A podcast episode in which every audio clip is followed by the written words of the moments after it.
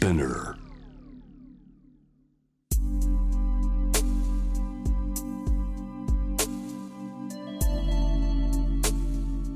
眠らない街六本木。高層ビルの一室に現れる深夜の保健室。重たいドアの向こう側。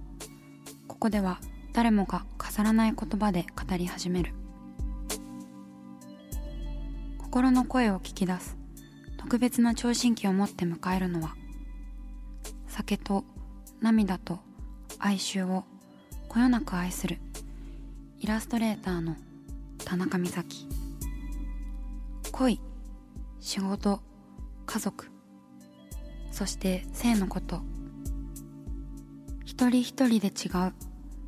体と心のカルテ。J-WAVE ミッドナイトチャイム。ようこそ深夜の保健室へ。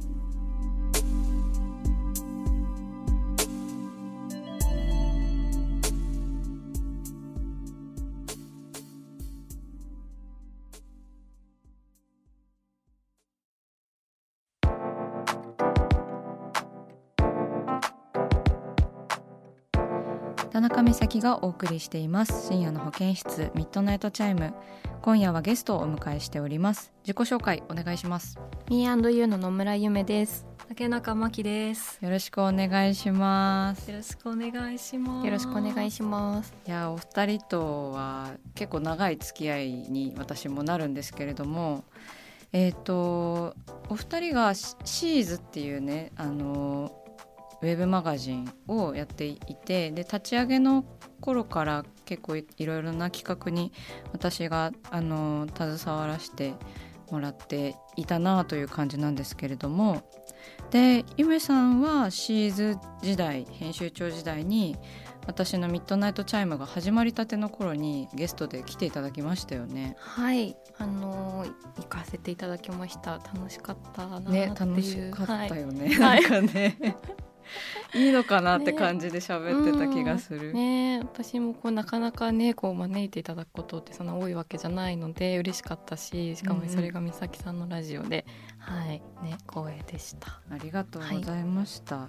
その説は。あその説はね。そう そう。それからもなんかプライベートで何度か遊んだりとか、はい。えっと Me&You のにもちょっと私、クラウドファンディングの件とかではいこう応援メッセージなどを作りました。あうん、本当にありがとうございました。ありがとうございました。なんか二人の門出にまた携われて超超嬉しかったです。超超 超超超嬉しかったです。平成昭和 そうそうそう。超超超。そしてねあのお二人は昨年 Me&You というプロジェクトを立ち上げたんですよね。はい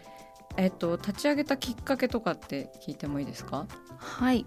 あのもともとこう2人でシンラっていう会社でシーズっていうあの、うんメディアを運営してたんですけれどもそこれが2021年の春に運営を止めることになったのでそれをきっかけに2人でじゃあ独立しようぜっていううんおおみたいな やり取りがあって、うん。でおおってなってでもうすぐにねあの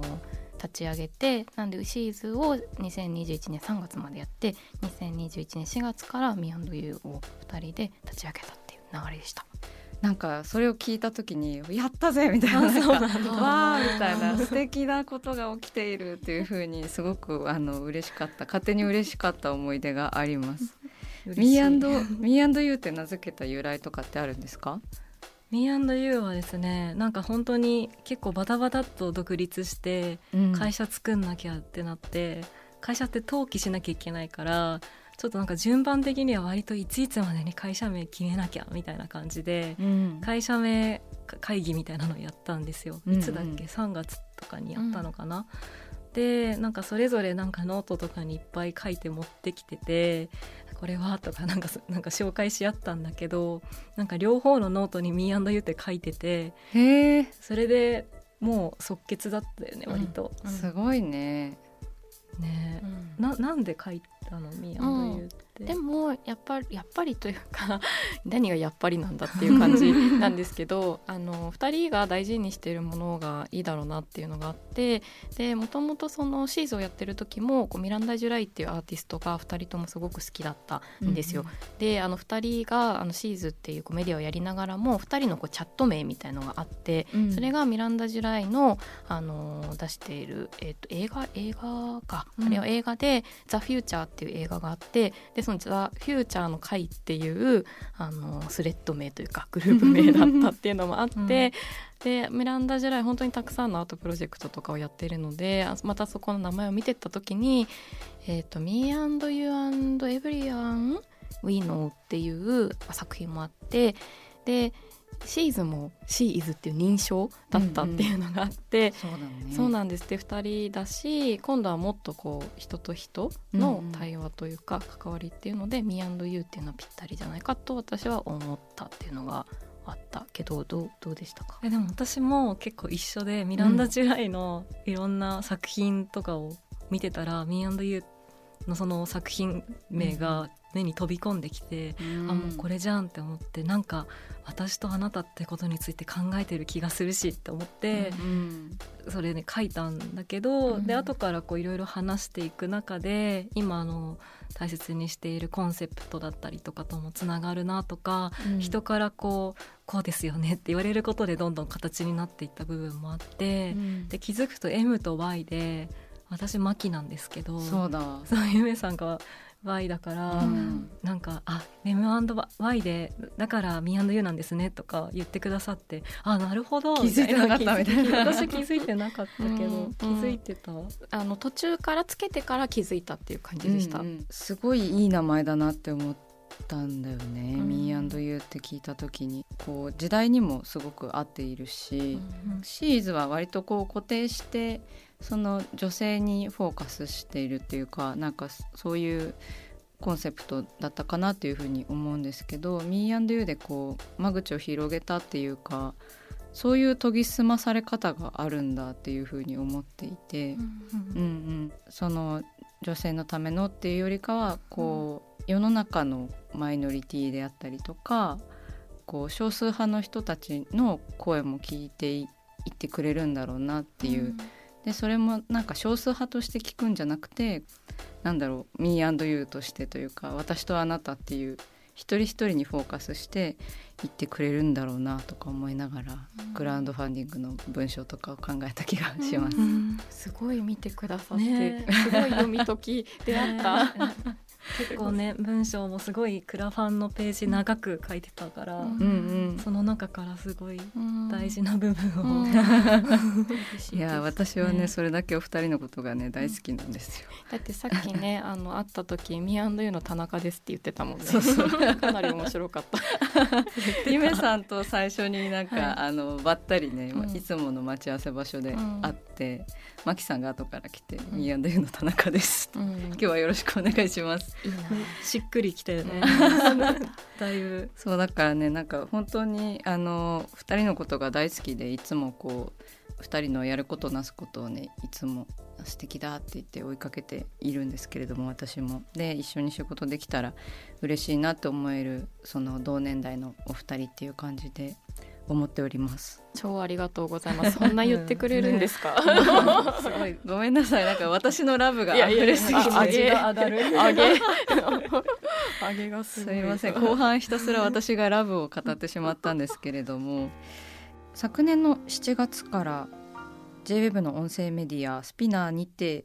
私たちのスリープオーバーという番組をスタートしているお二人なんですけれども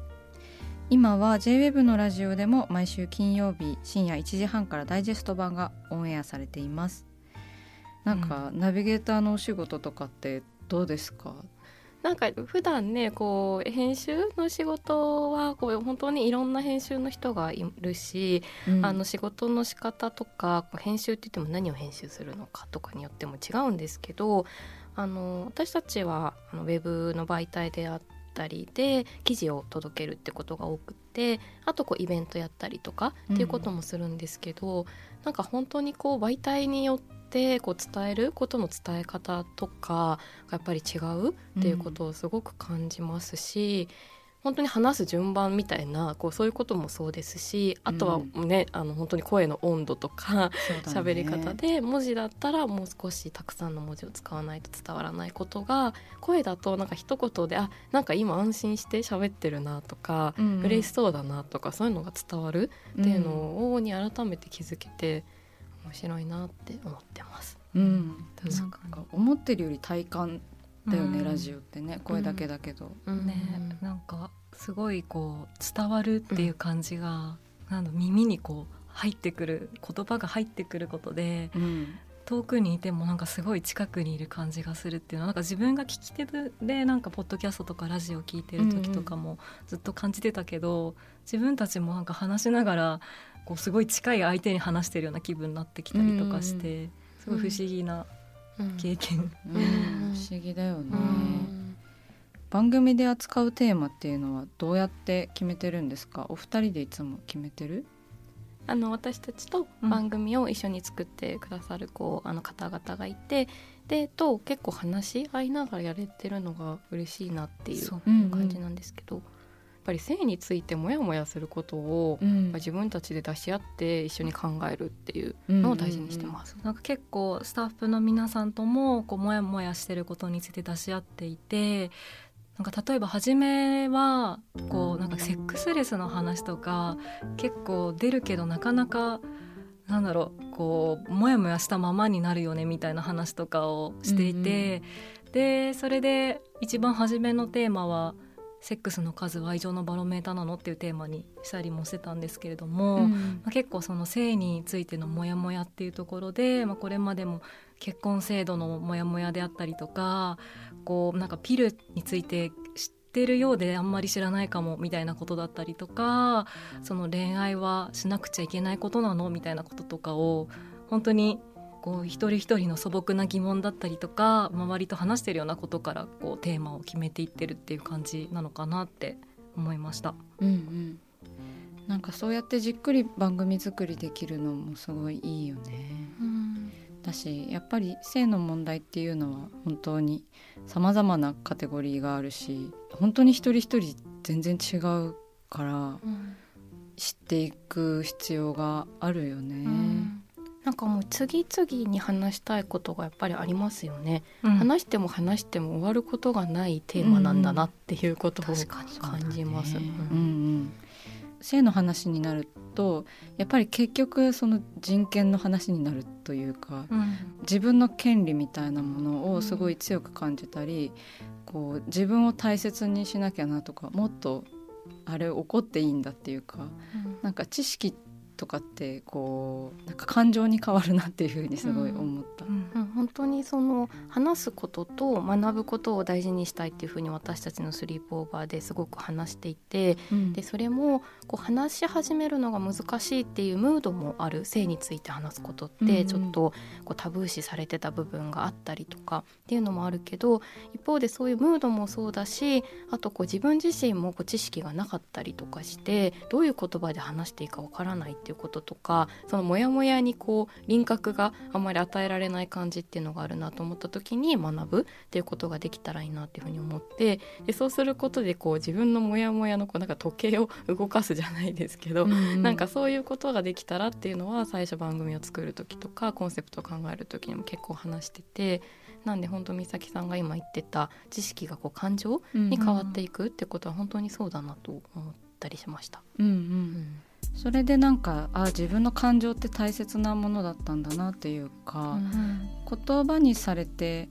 こう嬉しくないことと嬉しいことみたいなものがあるじゃないですか。うん、で自分だけの怒りだったものが他の人もそういうことで怒ってたっていうのの安心感であったりでもやっぱりポッドキャストでこうラジオで聞いてるから自分の怒りは自分のものとしてこういろんな人とこうなんでしょうねいろいろな不自由さを共有していくっていうのは本当に何でしょう。まあでも安心するって思う。うんうん。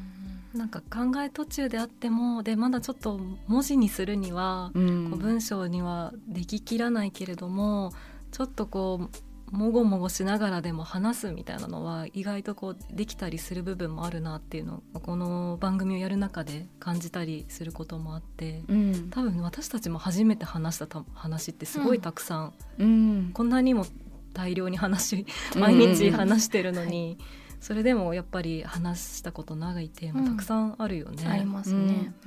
あの私たちのスリープオーバー聞いててなんか2人の仲の良さとか付き合いの長さみたいなのもすごい現れてて、うん、マキちゃんがこの前言ってたこの話すごい良かったじゃんあれなんだっけみたいな感じの 話をこうしてる時があって。なんかそういう引き出しもこういいなというか文章では出せない空気感っていうか確かに。そうなんか思い出しながら喋るっていうのがラジオではできるよね、確かに。一緒に考えてることをそのまま出せるっていうのはいいですね、うん。うん、なんか書くとねこう一人の一回こうところから出てくるっていうのがあるけど、うん、共に生まれていることをラジオでは聞くことができるみたいのはいいのかもしれないと思いました。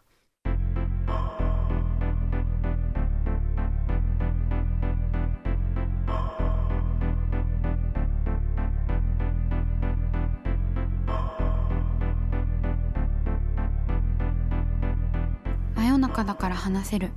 体のこと心のこと。 J-WAVE ミッドナイトチャイム。公式サイトとインスタグラムは24時間オープンしています。あなたの悩み番組へのメッセージお寄せください。来週もイラストレーターの田中美咲が深夜の保健室でお待ちしています。